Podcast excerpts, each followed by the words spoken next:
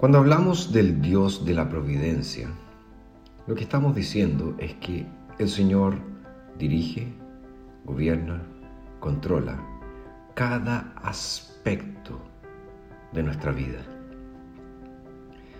Y si bien es cierto, nosotros entendemos que Dios es el soberano, muchas veces nos cuesta comprender de qué manera su providencia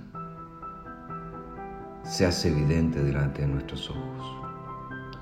Porque es eh, completamente comprensible que ante situaciones adversas, frente a situaciones difíciles como la enfermedad, como la pérdida y otras tantas, nos hagan pensar inmediatamente, ¿dónde está Dios? ¿Dónde está el Señor? Y al contrario, cuando experimentamos situaciones de gozo y alegría, cuando todo está bien en la vida, muchas veces nos regocijamos y decimos, qué bueno es el Señor conmigo.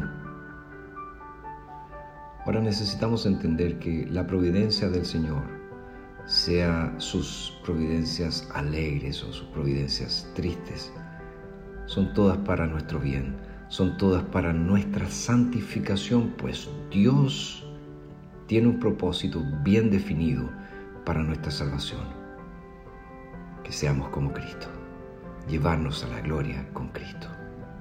El salmista nos dice en el Salmo 27, verso 14, espera en el Señor, esfuérzate y aliéntese tu corazón. Sí, espera en el Señor. Muy interesante que eh, el salmista comienza eh, este salmo diciendo, el Señor es mi luz y mi salvación, ¿de quién temeré? El Señor es la fortaleza de mi vida, ¿de quién me he de atemorizar? ¿Cuáles son las cosas que te producen temor? Tal vez temes perder el trabajo. Tal vez temes que el dinero que tienes no te alcance. Tal vez le temes a la enfermedad. Señor es tu luz y tu salvación. No debes temer a nada. El Señor es la fortaleza de tu vida. No debes ser atemorizado por nada. Y si tienes alguna duda, eh, si en tu corazón abrigas algún tipo de temor o cuestionamiento, ¿será que Dios está conmigo? Recuerda también las palabras del salmista al final del Salmo 27. Espera en el Señor.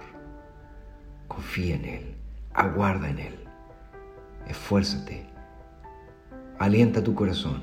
Sí, espera en el Señor.